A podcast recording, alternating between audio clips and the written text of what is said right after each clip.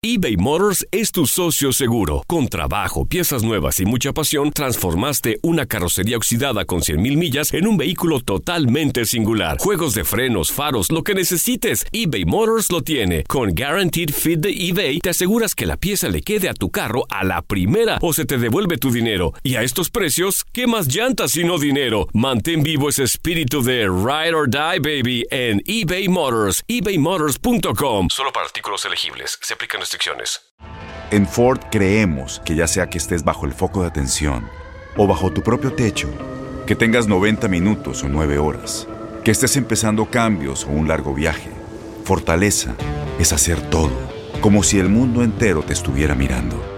Presentamos la nueva Ford F150 2024. Fuerza así de inteligente solo puede ser F150. Construida con orgullo Ford. Fuerza Ford. Aloha mamá. Sorry por responder hasta ahora. Estuve toda la tarde con mi unidad arreglando un helicóptero Black Hawk. Hawái es increíble. Luego te cuento más. Te quiero. Be All You Can Be, visitando goarmy.com diagonal español. When you buy a new house, you might say, Shut the front door! Winning! No, seriously. Shut the front door. We own this house now. but you actually need to say, Like a good neighbor, State Farm is there. That's right. The local State Farm agent is there to help you choose the coverage you need. Welcome to my crib. no one says that anymore, but I don't care. So just remember, like a good neighbor, State Farm is there. State Farm, Bloomington, Illinois. Suena el cronómetro. El balón está en el aire y los mejores jugadores están listos para pelear por la victoria. Cada triple, cada clavada, cada bloqueo es el límite entre el éxito o el fracaso. Aquí tendrás a las estrellas, el análisis, la opinión, el debate, las reacciones, entrevistas exclusivas y todas las acciones del mejor básquetbol del mundo. Bienvenidos a Zona de Tres. Hola, ¿qué tal? ¿Cómo están? Sean bienvenidos al episodio número 31 del podcast de Zona de Tres. Los saluda con muchísimo gusto Manuel Tate Gómez Luna para hablar de lo que fue esta temporada en la burbuja de Orlando, Florida y obviamente las repercusiones del campeonato de los Lakers, más en lo que es la carrera de LeBron James. También en noticias recientes, ya los Pelícanos de Nueva Orleans y los Indiana Pacers ya tienen nuevos estrategas. Lo estaremos platicando, así que quédense con nosotros. Un programa muy completo y yo le doy la bienvenida a quienes me estarán acompañando en este episodio número 31 del podcast de Zona de Tres para hablar de este y otros temas. Primero, antes que nada, Enrique Bura, ¿cómo estás? Eh, gusto saludarte, mucho de qué platicar, noticias frescas, pero también las repercusiones de lo que ha sido el título de los, de los Lakers y este corte de caja de lo que fue la burbuja de Orlando. ¿Cómo estás, Enrique? Gusto saludarte. Igualmente, Manuel, me da gusto saludarte a ti, igual a Memo, a toda la gente que nos escucha. Eh, sí eh, vale la pena eh, platicar ya en retrospectiva de lo que fue esta campaña que se tuvo que cortar de tajo en marzo por el asunto de el coronavirus, que sí sabíamos de qué se trataba, pero bien a bien tampoco sabíamos de qué se trataba. Y la NBA fue la primera liga que detuvo su actividad y luego desde- después de algunos meses pues llegaron a la decisión de meterse una burbuja que se veía como algo eh, completamente innovador, pero que se ha imitado en la NHL, que se está imitando en el béisbol de las grandes ligas y que ha dado resultados realmente extraordinarios. Eh, gente que estuvo metida en la burbuja de Orlando por más de 100 días, aquellos que tuvieron a su cargo la operación de la misma, más de 6.500 personas que tuvieron que ver con esto para que todo funcionara a las mil maravillas, que el número de casos positivos de coronavirus en la burbuja fuera cero y una inversión de 150 millones de dólares de la NBA que funcionó extraordinariamente y para la próxima temporada pues no se sabe cuándo va a iniciar todavía, hablan de mediados de enero, eh, hay quienes dicen que quizás un poco después, el caso es que la NBA ya está empezando, eh, está empezando a tener la idea de de jugar partidos en sus respectivas arenas, aunque sea con capacidad limitada. Y que obviamente estas eh, pérdidas le las terminan evitando, ¿no? No tan estrepitosas, hubo pérdidas eh, obviamente por esta, esta temporada cortada desde marzo hasta, hasta julio que se pudo retomar y bueno, algunos eh, escépticos hablaban en esta burbuja de que no les iba a salir de gran manera la NBA, inició de esta forma, pero poco a poco fue evolucionando hasta poder decir que fue un éxito. ¿Lo fue así, Memo? ¿Cómo estás, Memo Gusto saludarte en otro episodio más aquí en Zona de Tres. ¿Qué tal? Para ti fue un éxito esta burbuja de la NBA, los mejores que le implementaron y hasta el momento el mejor resultado que hemos tenido. ¿Cómo estás, Miguel Manuel? Fuerte abrazo también para, para Enrique. Pues, digo, ya, ya eh, Enrique estaba platicando los, números. Eh, más allá de esa situación, es eh, y quedó en manifiesto la mejor opción que estaba sobre la mesa en cualquier deporte profesional. Ningún caso positivo, mientras que los jugadores estuvieron ahí. Eh, sí tuvo que desembolsarse muchísimo dinero para, para llegar a ser un, un, ambiente en donde podría pensarse no tener eh, algún, algún brote importante de, esta, de, este terrible virus que está azotando, pues lo estamos viendo en todos lados, en donde hay rebrotes en prácticamente todos los países donde se decían que ya estaban libres eh, eh, y vemos cada vez más en la NFL y vemos en el fútbol y vemos en otros lados, mientras que no se maneje una situación como la burbuja, es lo que vamos a ver, porque ese va a ser nuestro día a día hasta que exista la vacuna. Así que la NBA sabía lo que se estaba jugando, fue un concepto en el cual todos, todos estuvieron de acuerdo y además todos tenían que, que, que involucrarse al 100%, la asociación de jugadores, los dueños de los equipos y por supuesto la liga eh, y, el resultado fue, lo estuvimos viendo, ¿no? Con el resultado deportivo de los Lakers campeones, pero sobre todo el hecho de que no, de que no hubo casos positivos, sí, fue un, eh, un esfuerzo mayúsculo, se, se tuvieron que hacer muchos sacrificios, había varios coaches que platicaban que pues obviamente tras estar encerrados dos meses, eh, tres meses y no poder ver a sus, a sus familiares, los árbitros, eh, los empleados, algunos, algunos reporteros, pero bueno, pues bien valió, valió, la pena, era un año atípico, se tenían que hacer resultados, se tenía que llegar a, hacer un plan atípico y bueno, pues es, fue lo que funcionó. Y todo quiere replicar a mayor o menor medida, no, no, no, se puede a lo mejor con rosters más grandes como lo hemos visto en la NFL, ¿no? en el béisbol de grandes ligas, pero finalmente fueron o se han estado haciendo burbujas en, en, eh, por ejemplo, en los playoffs de las grandes ligas, ¿no? En ciertas sedes. En el hockey sobre hielo también lo hicieron en dos sedes. Y en la MLS también lo, hicieron, lo, lo, quisieron hacer así. Ahora, la NFL no, y por eso se les está viniendo la noche. Eh, están, están metiendo aficionados y por eso se les está viniendo la noche. Pero bueno, pues así es, esta es nuestra realidad y nos tenemos que adaptar a ella. Obviamente, y con esta urgencia que tuvo la NBA, Enrique, ya iniciando plenamente con este, con este tema, pues eh, las medidas, ¿no? Que se terminan implementando, los gafets, obviamente los cubrebocas en todo momento para los, los jugadores, tres hoteles cuando ya estaban llegando prácticamente los, los eh, equipos y que hubo escepticismo en algún momento de Dwight Howard que criticaba a Rudy Gobert, que fue el mismo que termina parando la NBA el pasado 11 de marzo al hacer esa bromita de tocar los micrófonos, pero por ahí hubo también el escepticismo del jugador del Jazz en decir de una línea privada para que los jugadores pudieran reportar cualquier conducta pues que no fuera permitida, diciendo que no le iban a usar y que obviamente esa idea no le parecía. En, medio de, de, este inicio, Enrique, de, de lo que fue las medidas en la burbuja, hubo cierto escepticismo que poco a poco la NBA logró romper, ¿no? También muchos abandonos. En algún momento Montrell Harrell tuvo que salir, Zion Williamson, lo de Lou Williams que también se fue ahí a un club nocturno, se fue de, de loquillo, pero por ahí el inicio de, de estas medidas, Enrique, por ahí tuvieron un tanto de polémica, ¿no? Que poco a poco la NBA supo resolver mientras fue pasando el tiempo ya dentro de, de la burbuja de Orlando, Florida. Sí, y, bueno, también algunos de los casos que mencionas, no necesariamente por cuestiones de disciplina, eh, sino porque pues se presentaban eh, fallecimientos de, de, parientes, entonces bueno, había que salir de la burbuja para acompañar a la familia, para despedirte de tu ser querido. Eh, eh, lo de Lou Williams, pues sí, este, fue una anécdota que inclusive pues es hasta, hasta chistosa ahora, el señor que según él, la mejor comida en Atlanta y las mejores salitas se venden en ese eh, sitio contable. pero bueno, la verdad es que todo salió, la verdad es que muy, muy bien. Eh, fue una experiencia extraordinaria de parte de la NBA. Eh, un campeonato para los Lakers que fue muy difícil por el ambiente que se vivía, en donde no tuviste una real localía, eh, quizás el desarrollo de la postemporada eh, hubiera sido diferente, no tanto por el asunto de los Lakers, pero sí por la eliminación de algunos otros equipos que se quedaron en el camino al no poder contar con su público como locales. Eh, pero bueno, yo creo que fue fue todo un éxito, la temporada se pudo llevar a cabo, había quienes decían que sí es que había que ponerle un asterisco, pero como lo platicamos en otras eh, emisiones, cuando eh, San Antonio eh, disputa su campeonato y una temporada que se vio limitada debido a la huelga, pues nadie le ha puesto tampoco un asterisco.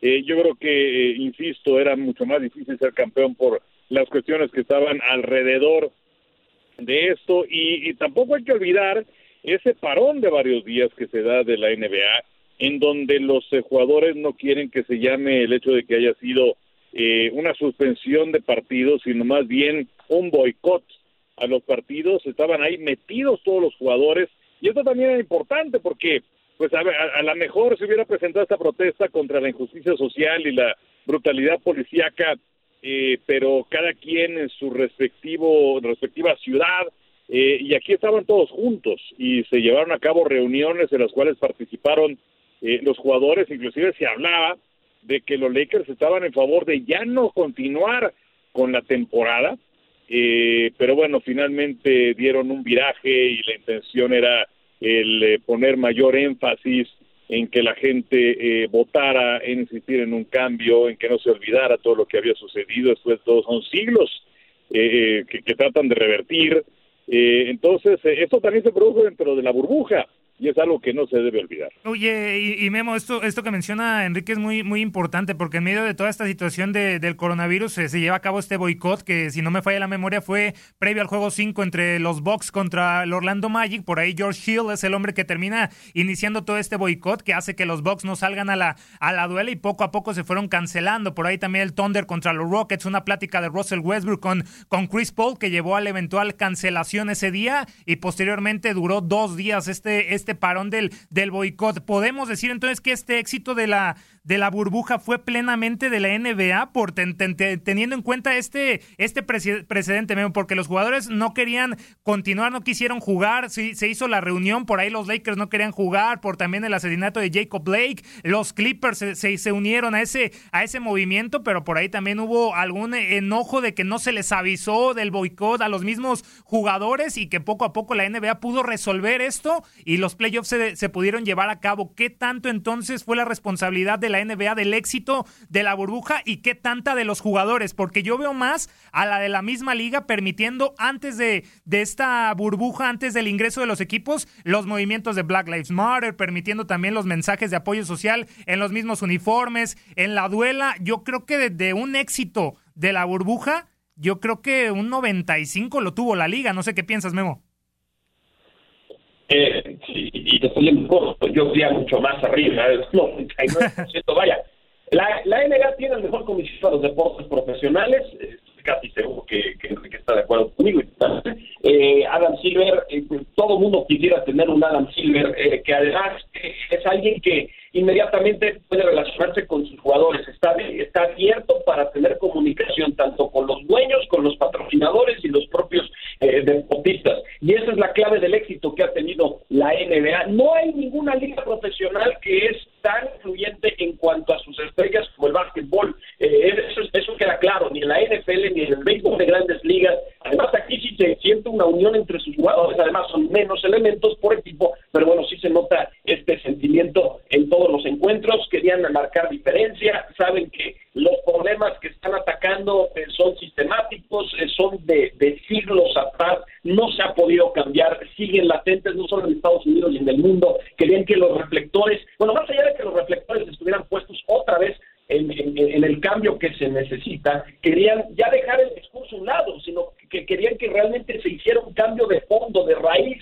que eso es lo que se necesita. Y finalmente este diálogo que existía constantemente entre el comisionado, los dueños y los jugadores, pues ahí está el resultado, no, no se dejó a un lado no se dejó a un lado este tema. Sí hubo momentos eh, de, álgidos en el que no se sabía, como ya nos escribías, si se iba a continuar o no cuando Milwaukee decidió decidió boicotear el encuentro y que se sumaron el resto de los equipos porque pensaban que no se estaba que no se estaba pasando el mensaje que ellos buscaban dar eh, a, Estados Unidos. Y bueno pues eh, eh, insisto todo es un éxito es un éxito rotundo se van a seguir peleando. No hay una liga como la NBA en la que esté se esté reflejando en el día a día y en todo en la idiosincrasia que está ocurriendo de todo lo que pasa en los Estados Unidos. Entonces eh, pues a ver, a ver qué pasa en la siguiente campaña, porque eso es importante. Varios jugadores decían de esa situación en el que, bueno, sí se terminó la temporada, pero ahora ya no vamos a seguir con lo mismo. No, por supuesto que no. Van a seguir peleando, van a seguir buscando un cambio y esto yo creo que se va a trasladar de, de aquí en adelante. Eso es lo que buscaban los jugadores de la NBA y lo tienen gracias al gran comisionado, a la, a la, a la fuerza de la liga que como es el básquetbol profesional de los Estados Unidos y por supuesto los dueños, que bueno, a unos estarán de acuerdo, otros no tanto, pero pues como están en el mismo barco, tienen que jalar parejo porque si no, me los destierran y luego si los jugadores no quieren estar apoyando lo que ha pasado con algunos eh, nefastos personajes como Donald Sterling y varios más, en el que pues cuando, cuando realmente sale a relucir lo que son, pues empieza, empieza obviamente la presión por dentro, más allá de lo que puede existir por fuera, sino por dentro, y los termina exiliando porque no hay cabida para personas retrógradas en la NBA. Entonces eh, ya cerrando un poquito ya este tema de lo que fue la, burbuja, ¿por qué no pensar en volver a implementar esta esa burbuja que es una, una de las opciones? Porque iniciábamos ya este podcast hablando de, de los rebrotes, la, la, situación que está sucediendo en la NFL, en la misma Champions League, que por ahí está, está el riesgo de si se juega o no se juega, y, los rebrotes en Europa y los rebrotes en los Estados Unidos y en todos los países que va a suceder. Por ahí Adam Silver mencionaba que, a él le gustaría regresar la siguiente campaña con algún porcentaje de la en eh, los pabellones, pero ya estoy queriendo decir que los 30 equipos ya jugando en sus, en sus estadios. Me parece que va a ser muy complicado poder regresar con ese porcentaje, eh, evitando algún contagio, porque va a seguir sucediendo. ¿Por qué no seguir pensando si te resultó esta burbuja? Yo sé que el tema económico va a ser un golpe muy fuerte, pero la situación de no parar de la NBA debe ser más importante que no iniciar, ¿no, Enrique? Entonces, ¿por qué no pensar en volver a implementar esta burbuja? ¿Lo ves probable o obviamente ya Adam Silver va a decir, ¿saben qué? Nosotros vamos a regresar una vez que se permita cierto porcentaje en los estadios. Pues lo que pasa es que eh, las pérdidas son muy fuertes. Claro. Eh, sí, había que salvar una campaña que ya habías iniciado eh, y fue un gran recurso. Pero yo creo que en ese momento, en la lista de opciones, el volver a meterse una burbuja es la última.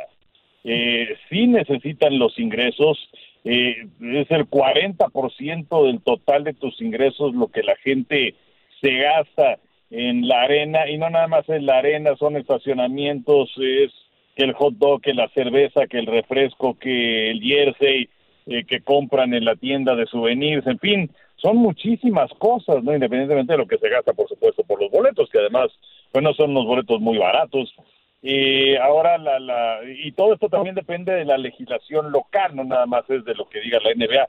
Ok, vamos con eh, capacidad limitada, el, el 25% de cada una de las arenas y sobre eso nos vamos. Tiene que ver qué es lo que está sucediendo. Por ejemplo, ya el día de ayer en California dijeron que para los eh, eventos al aire libre entonces ya se puede ingresar. Aunque en el caso de los 49 que juegan en Santa Clara dice, bueno, pues qué bueno, pero todavía no estamos preparados para recibir gente en nuestro así que no se va a dar. Eh, entonces, y esos son estadios al aire libre. Obviamente en el básquetbol juegan en escenarios cerrados, eh, pero yo creo que sí van a aguantar al, al máximo para que empiece a ir gente a las arenas y que de esa forma empiece a caer dinero. Eh, y por otro lado, pues hablaba acerca de los 150 millones de dólares que gastó la NBA para la burbuja en Orlando y bueno, pues este las arcas te dan para para una vez quizás, pero no para otra y otra vez. Entonces, eh, yo creo que, digo, nadie sabe en este momento cuándo va a iniciar la siguiente temporada. Es una lástima porque si se dan los Juegos Olímpicos de Tokio, eh, pues ya dijo Adam Silver que pues que ni modo, que no van a parar para eh, cuando se presenten los Juegos Olímpicos que deberían iniciar el próximo 23 de julio y entonces los, los basquetbolistas y sus respectivas selecciones nacionales pues no van a poder estar completas, ¿no? No van a poder contar con esos elementos que están en la NBA, pero ni hablar, son unas por otras, pero Pero una, una burbuja, eh, otra vez, Manuel, la verdad lo veo al fondo, hablando en términos de goleros, porque ahora estamos en Serie Mundial. Claro. Muy al fondo del jardín central. Perfecto. Eh, Memo, eh, obviamente, eh, complementando eh, pues este, este tema, la última, dice Enrique, por ahí existirá la, la opción, no sabemos cómo iniciaremos el, el siguiente año, es una incógnita, lo dice Enrique, no sabemos ni, ni siquiera cuándo va a iniciar la agencia libre, lo único que tenemos seguro en la NBA es el draft y, y suponer lo que, lo que va a seguir en la próxima campaña, pues obviamente sería tirar una moneda al aire, ¿no? No sabemos qué puede suceder y estamos barajeando opciones, pero obviamente tú te quedas también con que la última que la NBA va a hacer es otra burbuja porque ya las pérdidas ya serían estrepitosas. Yo, yo inclusive voy más allá de lo que comentaba Enrique. La otra burbuja no, no está ni siquiera considerada. Eh, no, hay, no hay que perder de vista que esto es un negocio, es un negocio multimillonario y por supuesto que las carteras de los que están, de los dueños, de los que están al frente de todo este changarro, pues ya, ya brincaron, dijeron, ok, está muy bien, nosotros apoyamos, no hay ningún problema, eh, todo, la, todo lo que tengan los jugadores en mente, inclusive eh, sus ideologías, eh, eh, que es lo que ya platicábamos hace unos minutos, pero pues también yo necesito tener eh, que, empiece a fluir también los billetes verdes porque si no se me está complicando y yo también entonces a lo mejor tendré tendré que tomar decisiones eh, drásticas no como es empezar a lo mejor a, cortar los salarios como lo manejaron en grandes ligas o van a tener que ver otras situaciones.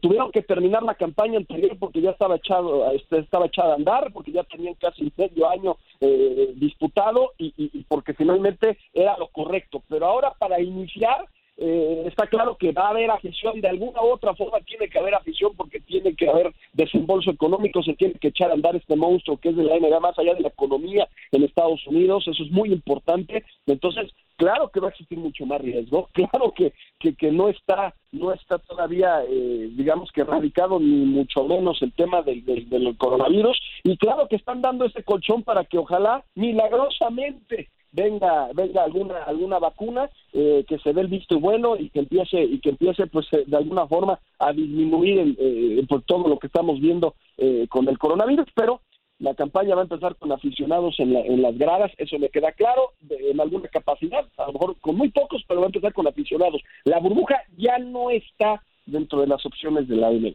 Y obviamente el, el futuro eh, a considerar de, de, las franquicias que poco a poco ya están tomando nuevos, eh, nuevos rumbos. Antes de entrar al tema de, de las nuevas incorporaciones, Enrique, de, de, Van Gundy y de los Indiana Pacers también, un poquito cerrar esta, esta situación de lo que fue el título de los, de los Lakers, hablar precisamente de, LeBron James, que en este tema de mercadotecnia también, eh, esa imagen que tiene LeBron James, eh, va, vaya que obviamente te crece, ¿no? Lo que son las, las ventas de, de quererlo ver, lo, lo que es LeBron James a los 35 años y solamente para, para ya cerrar este tema de, de, del título de, de los Lakers con precisamente LeBron James, ¿qué significó para LeBron James en su legado ganar este cuarto anillo? Sé que profundizamos eh, el episodio pasado, Enrique, en donde dijiste obviamente que Michael Jordan ni, ni LeBron James son tu número uno, pero profundizando en lo que fue este título de, de LeBron James, ¿para qué le sirve en el legado del mismo Rey LeBron a futuro cuando ya se vaya a retirar en este título de los Lakers?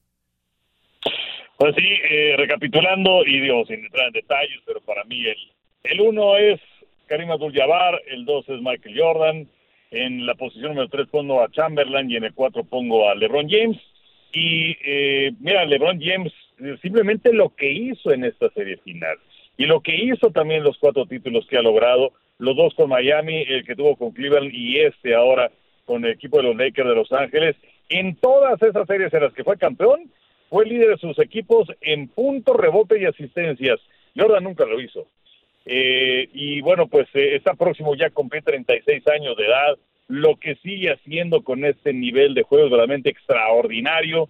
Es un jugador que sí definitivamente polariza la atención, eh, a diferencia de lo que en su gran mayoría hacía Jordan, porque pues Jordan era eh, literalmente adorado por todos, y eh, pues yo creo que tenía muy pocos críticos, aunque también es cierto que era una época muy diferente donde no existía la situación de las redes sociales y sí me gustaría ver a, a Jordan ahora en donde existen las redes sociales, eh, pero eh, en, en, cuanto al legado de Lebron, bueno, pues el, el, tener un título con un tercer equipo diferente, el mostrar que él es la fuerza, es la potencia de los equipos en los cuales él llega a jugar, eh, y bueno, también la forma en la que se involucra con las causas sociales, algo que no hizo Jordan, pero bueno, pues era la voz cantante en, eh, en, la burbuja con todo esto de la injusticia social. Prácticamente eh, la decisión de jugamos o no jugamos es, bueno, ¿y Lebron qué dice? ¿Jugamos o no jugamos?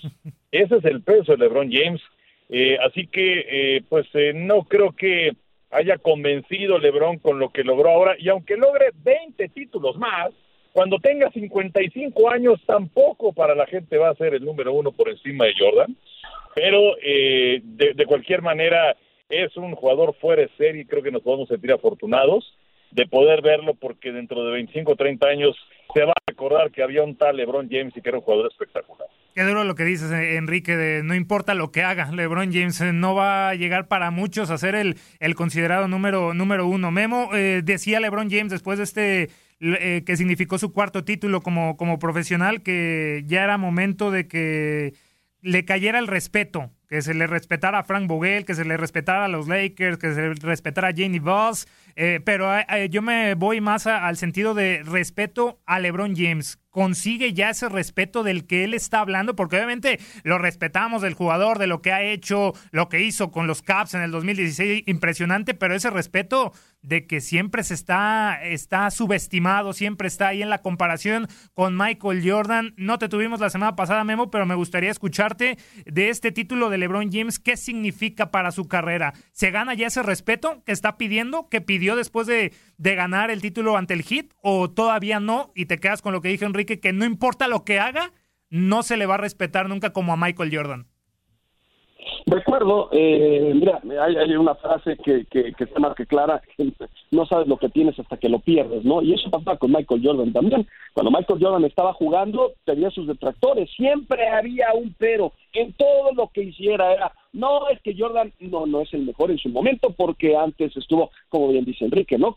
Jabbar, Magic Johnson, Larry Bird, etcétera, etcétera. Entonces, ahora con LeBron va a ser lo mismo hasta que se retire. Realmente hasta que se vaya de la NBA vamos a realmente saber, o bueno, la gente se va a dar cuenta de, del monstruo que fue el LeBron James. Eh, es muy injusto comparar las épocas. Yo, yo entiendo perfectamente que todo mundo puede hacer un argumento y puede defender a sus jugadores. Enrique defiende, por ejemplo, a Karim Abdul-Jabbar, que solo perdió un partido en la prepa, perdió dos en colegial y luego los cinco títulos que ganó en la NBA, pero también así como tiene pros, tiene contras y podría decir sí, pero empezó a jugar en el ocaso de los Celtics y luego con Magic Johnson, que probablemente era el mejor jugador de la década de los 80 y ganó los otros títulos y con Jordan puedes hacer lo mismo y con LeBron también, pero para mí la gran diferencia entre los tres o entre el que tú me digas, para mí lo más importante, o, digamos que el diferenciador más allá de las estadísticas, es que Jordan, a diferencia de LeBron y de quien tú me digas, Jordan nunca buscó el, el, el, reclutar a jugadores estrellas para que se unieran a su equipo o nunca buscó ir a otra escuadra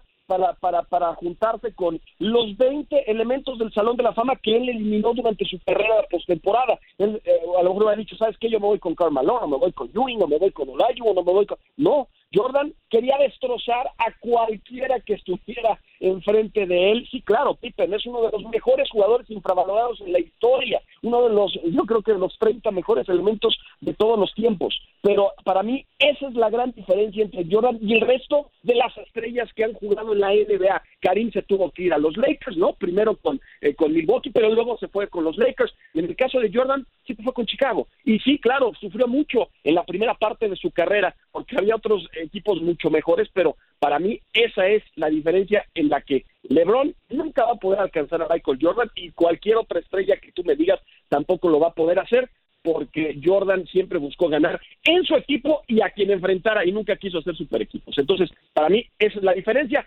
Todo lo demás, pues se vale, se vale defender con estadísticas, se vale defender con, con títulos o lo que con lo que ustedes quieran, porque si también nos vamos con títulos, para mí el más ganador de todos los tiempos tiene que ser Bill Russell, que ganó 11. Y, te digo, hay muchas otras métricas que se pueden manejar, pero eso para mí es el gran diferenciador entre todas las grandes leyendas de la NBA. Vaya, vaya que da para, para hacer un programa de esto y lo vamos a hacer en, el, en esta temporada baja de, de la NBA, en estos podcasts de Zona de Tres, vamos a hacer un episodio completo acerca de LeBron James y Michael Jordan y los grandes nombres para ya acotar estos puntos puntos que ya muy bien hemos eh, platicado Enrique y Memo, pero ya para cerrar lo que es este episodio número 31 me gustaría cerrar con la actualidad de la NBA. Si no sabemos cuándo se va a iniciar la siguiente campaña, cuándo va a iniciar la agencia libre, cuánto va a ser el tope salarial, pues eh, poco a poco sí se están llenando los eh, espacios, Enrique, los banquillos disponibles y uno de ellos Stan Van Gundy. Después de ese paso en el 2018 con los Detroit Pistons, está de regreso con los New Orleans Pelicans después de que se destituyó a Alvin Gentry. ¿Te gusta Stan Van Gundy? ¿Te gusta el regreso de Stan Van Gundy? Ojo, no va a ser presidente y entrenador como lo hizo con los Detroit Pistons. Los Detroit eh, Pistons. claro, no, esto lo va a a limitar, Enrique? ¿O cómo ves esta llegada de Stan Van Gundy? Pues mira, es un hombre con mucha experiencia, con mucha inteligencia, 61 años de edad. Eh, ya si no tienes experiencia y sabes manejar las cosas en ese momento, creo que no lo vas a aprender nunca. Eh, buenas épocas con Miami, con Orlando. Con Orlando llega al equipo a una final en 2009. Eh, a Detroit lo metió también a la postemporada. Eh, y sabes qué, es un hombre que trabaja muy bien a la defensiva eh, un trabajo sensacional. De hecho, en 10 de 11 temporadas en la NBA, sus equipos quedaron en la primera parte de la tabla de la defensa. Además, eh, creo que viene bien como, como al anillo al equipo de, de Nueva Orleans porque es eh, ante todo un entrenador que enseña. Y tienes un equipo muy joven, sí es cierto que tienes el talento de Zion Williamson, eh, tienes a jugadores como Haynes o como Alexander Walker, eh, está Alonso Ball, está Josh Hart, eh, y además van a tener varias elecciones importantes en el draft, porque van a llevarse la selección número 13 en este draft, y van a tener también tres elecciones en la segunda ronda, la 39, la 43 y la 60. Eh, entonces, yo creo que llega muy bien Van Gondi con esta base joven, eh, que además, bueno, tienes a jugadores como Holly y también como Reddick, pero creo que eh, con esta base joven y un entrenador que enseña, yo creo que es algo fundamental para levantar esta escuadra que llegó con muchas eh, iniciativas y con muchas posiciones importantes, creo yo, a la burbuja de Orlando. Sin embargo, ganaron solamente dos de ocho partidos y terminaron la posición número 13 de la conferencia del oeste, cuando la verdad por el calendario que tenían, se pensaba que el equipo de Nueva Orleans se iba a meter a playoff. Sí, eh, dejaron buenas eh, sensaciones, obviamente no tener eh, la mayor parte de la temporada a Zion Williamson por las lesiones también los terminó perjudicando, pero bueno, ya los Pelicans tienen a un nuevo estratega, Memo, obviamente no, no hay que quitarle a su hermano Jeff Van Gondi, por ahí en tus Rockets puede, puede llegar, pero primero lo de Stan Van Gondi, Memo, ¿cómo ves esta, esta llegada? ¿Es el hombre ideal para para manejar a Zion Williamson, a Brandon Ingram, a Alonso Ball, desarrollarlos y convertir al equipo de los Pelicans en uno ya muy, muy bueno en la conferencia del, del oeste o tendrá mucho trabajo de qué hacer eh, iniciando la siguiente campaña?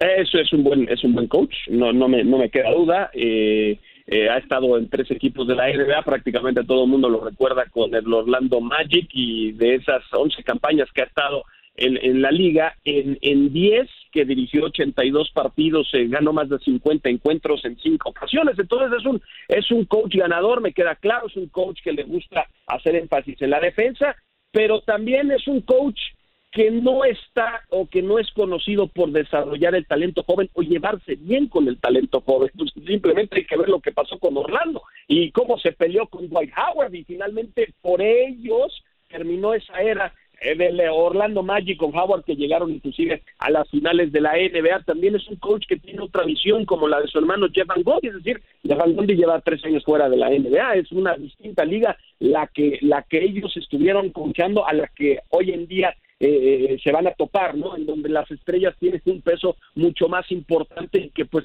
puedes, o sea, no, no, todos tienen el toque de un eh, de un Greg Popovich, ¿no? O de un Rick Carlisle o de otra o de un Doc Rivers, es decir, es mucho más difícil escuchar hoy en día en el equipo de los Pelicans estás hablando de que son nueve jugadores por debajo de los 25 años de edad. Sí, a muchos los van a tener que, que los van a tener que extender eh, porque son agentes libres. En el caso de Ingram, que es el más importante, y que también todos los que llegaron en el cambio con Anthony Davis, pues también les van a tener que extender el contrato. Realmente van a abrir la cartera para que se mantengan todos. Hay muchas interrogantes todavía con el equipo de los Pelicans, pero en el tema que, que, todos estamos de acuerdo es que son muchos jugadores jóvenes y Van Bondi, aunque es un buen coach, yo tengo mis dudas de si es el correcto para guiar tanto a Zion Williamson, que es obviamente el más importante, ¿no? Que está bajo contrato las próximas tres campañas porque sigue con su contrato eh, de, de, novato, pero el tema si es el correcto realmente para, o, no va a tener, no se va a topar muchas veces va a tener algunos roces importantes con sus jugadores jóvenes y desarrollarlos de la manera correcta. Es, es ganador, pero yo nada más veo ese negrito en el arroz. Y ya para cerrar este episodio, Enrique Nate Jorgren es el, es el bueno para liderar a los Indiana Pacers, mantener un Víctor Oladipo que ya fue ya fue sincero y dijo, yo no me voy a quedar si no es por el super máximo, que me imagino que se lo van a dar a Víctor Oladipo, obviamente jugadores interesantes como TJ Warren, de Domantas Sabonis, es decir, los Indiana Pacers, después de la salida de Nate McMillan, que en postemporada prácticamente era un equipo para llorar, asistente de Nick Nurse, campeón en el 2019, experiencia en la Liga de Desarrollo, es el momento para el asistente, ex asistente ahora ya de Nick Nurse para tomar el banquillo de los Indiana Pacers y yo nada más dejo ahí votando. ¿Cuándo será la oportunidad de Becky Hammond, Enrique? pues sí, eh, yo creo que, que habrá que esperar un poquito, pero creo que eso se va a dar muy pronto. Pero pues en el caso de Bjorken, eh, un entrenador joven, 45 años, que estuvo eh, trabajando muy, muy de cerca con Nick Nurse, el entrenador del equipo de, de Toronto y no nada más eh, ahora con el equipo de los Raptors, sino desde antes, cuando estaba en la Liga de Desarrollo, Nurse como entrenador, tres años Bjorken llegó como entrenador asistente con él y luego se quedó cuatro años más eh, ya como entrenador Bjorken en la Liga de Desarrollo, eh, se fue a Phoenix ya en la NBA como asistente, estuvo con Toronto en el año del campeonato 2019 y ahora su primera oportunidad como entrenador con un equipo de la NBA. Es un hombre que tiene la filosofía de mover más el balón, de buscar más tiros de tres, de mejorar a la defensa y eh, pues la idea también es de modificar la historia del equipo de Indiana que sí ha calificado a los playoffs en los últimos cinco años, pero en todas esas oportunidades han sido eliminados en la primera ronda y además con marca de seis ganados y veinte perdidos. Pero bueno, creo que es un hombre que tiene una fuerza, una energía importante que convenció con esto a la directiva. Eh, mencionaba lo de Oladipo, a le queda todavía un año más de contrato y yo creo que eh, puede hacer que cambie la historia del equipo de los países de Indiana. Y que es buena noticia, ¿no, Memo? De ver estos asistentes, lo de Jake Ball, que se va a quedar como asistente de, Steve Nash, pero bueno, eh, este entrenador, Jorgen, eh, obviamente más experiencia que Steve Nash, ahí con Nick Nurse, y al fin recibe esta, esta oportunidad, pero es bueno, ¿no? Ver a estos asistentes ya tomar el mando de un equipo de la NBA poco a poco, pero sigo insistiendo, lo de Becky Hammond ya necesita un equipo, Memo. Sí, pues obviamente eh, hablan de hablan de todos, de los de Becky Hammond, que además ha aprendido mejor probablemente de todos los tiempos, como es Greg Popovich, y que, y que pues todavía no ha recibido la oportunidad de ser de ser eh, head coach en, alguna escuadra. Esperemos que muy pronto, muy pronto esto, esto ocurra. Pero solamente para cerrar el tema de Bjork, el, que ha ganado en, eh, toda en, toda, todos los niveles que ha coachado, desde preparatoria, pasando por la universidad, la Liga de Desarrollo y ahora la NBA con los 45 años de edad que tiene, uno de los más jóvenes sin duda alguna, pero, pero te habla también de alguien eh, digo para los que para las que no conocen a, a Nate Bjorken, él, él empezó él empezó sin cobrar un solo peso cuando trabajaba con el Iowa Energy en la Liga de Desarrollo, eh, luego le pagaron 500 dólares, luego subió a 2.500 dólares, eh, inclusive no, no tenía cómo pagar su renta, es, es alguien con una extraordinaria historia de perseverancia y que te habla de, alguien que realmente tiene sus objetivos y sus metas muy claras y que está dispuesto a sacrificarlo todo para, para llegar a, a cumplir sus sueños. Así que qué bueno que le abre la puerta a la escuadra eh, de Indiana, ya campeón de la NBA, que es lo más importante, ya lo platicaban ustedes, eh, pero bueno, yo creo que va a ser un buen trabajo en Indiana y a mí me queda claro con los Pacers, ¿eh? van, a, van, a, van, a, reconstruir, o sea, viene la reconstrucción, Oladipo no quiere estar en Indiana, eh, vamos, más allá de que le extiendan no el contrato, Oladipo dijo que ya está harto de los Pacers y se quiere ir un equipo contendiente, yo creo que Oladipo se va a ir, eso, eso, eso lo vamos a conocer dentro de las próximas semanas. Ahora, el tema es ¿Qué van a hacer con Mike Turner? Ya empezaron los rumores de que el poste Turner también se va a ir a otro equipo, inclusive los Rockets, cambiando de filosofía, que quieren hacer de un poste y, ahí, y por ahí sonaba Mike Turner. Sabonis, que viene de una lesión, se va a quedar o no en el proyecto. Yo creo que por todos ellos podrían tener muchas selecciones colegiales y ahora con un coach joven y con una filosofía que además hemos visto que cada vez funciona más en la NBA, en donde pues obviamente te haces de selecciones colegiales, también te haces de espacio salarial y entonces a mediano largo plazo puedes tener un equipo competitivo. Yo creo que los Pacers que han estado han estado en el purgatorio de la contienda, me gusta, ¿no? Purgatorio contendiente porque si es un muy buen equipo en el que en, el que es, no va a estar dentro de los peores y que no va a ser de la lotería del draft, pero también le falta para realmente ser un equipo que llegue a las finales o que realmente pueda considerarse como uno de los favoritos. Así que eh, yo creo que es algo que pasa con varias escuadras y que están analizando seriamente si eh, eh, pues como lo dicen en Estados Unidos, ¿no? el, hacer explotar todo y vámonos de cero y vamos a construir algo. Y para mí, la señal de, este coach joven, que además es una extraordinariamente de, de baloncesto, pues yo creo que es el primer indicio de que Indiana va a ir por ese, por ese lado la incógnita, la incógnita de lo que sucederá con eh, los Indiana Pacers en esa conferencia del Este, muy pero muy peleada con este Miami Heat, eh, recién eh, finalista, y también Giannis Antetokounmpo y los Raptors que tienen ahí una cuenta pendiente. Pero así llegamos al final del episodio número 31 del podcast de Zona de Tres. Simplemente agradecerles a ambos por estar aquí en este episodio. Enrique, muchísimas gracias por tu presencia y dinos cómo te encontramos en tus redes oficiales. Gracias, Manuel. Eh, un saludo también para Memo, para toda la gente que nos escucha. Eh, me pueden encontrar en Twitter y en Instagram en arroba Enrique Burak. Memo Chutz, eh, muchísimas gracias nuevamente por estar con nosotros. lo mismo, ¿cómo te encontramos en tus redes oficiales? Como siempre, un gusto, mi querido Manuel. Memo-Schutz, ahí estoy a sus órdenes, a su disposición, lo que necesite. Fuerte abrazo, Enrique. Y bueno, pues nos estamos escuchando pronto porque sí, se acabó la temporada, pero empieza también una de las, para mí, es lo más emocionante de cualquier otro deporte profesional. La pretemporada de la NBA es por mucho la mejor de los deportes profesionales. Fuerte abrazo, Memo. Enrique, soy Manuel Tate Gómez Luna. Me encuentran como arroba Tate Gómez Luna en Twitter y nos escuchamos la siguiente semana. Cuídese mucho y hasta la próxima. Bye. Se acabó el tiempo. Las mejores estrellas se van retirando de la duela, pero nosotros prepararemos el siguiente encuentro. Te invitamos a la siguiente edición de Zona de Tres.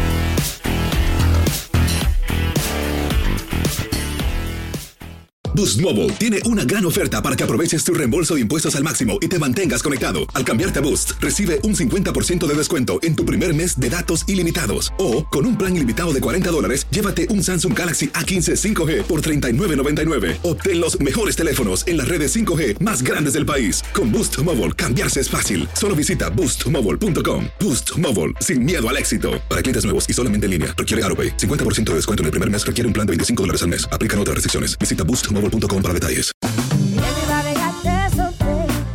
La voz, porque la venta para amigos y familiares de JCPenney está de vuelta. Y esta semana tenemos un cupón de 30% extra para que prepares a tu familia y hogar esta Pascua. Estos son ahorros adicionales por encima de nuestros precios bajos. Además, comparte el cupón con quien tú quieras, porque siempre es mejor cuando ahorramos juntos. JCPenney, tallas y estilos para todos. Oferta válida del 11 al 17 de marzo. Aplican exclusiones. Detalles en la tienda jcp.com. Este abril te invitamos a nuestra feria virtual Univisión Contigo rumbo a la universidad. Conéctate virtualmente con representantes de colegios y universidades en la costa este, desde Nueva York a Florida. Aprende sobre ayuda financiera, becas y otros recursos para continuar tu educación. Regístrate para asistir y para la oportunidad de ganar una tableta. Te esperamos en Univisión Contigo rumbo a la universidad del 3 al 9 de abril. Regístrate ya en univision.com diagonal universidad. Spring, is that you? Warmer temps mean new Allbirds styles. Meet the new Superlight collection, the lightest ever shoes from Allbirds, now in fresh colors. These must have travel shoes have a lighter than air feel and barely there fit that made them the most packable shoes ever. Plus, they're comfy right out of the box. That means more comfort and less baggage. Experience how Allbirds is redefining comfort. Visit allbirds.com and use code SUPER24 for a free pair of socks with a purchase of $48 or more. That's A L L B I R D S dot com, code SUPER24.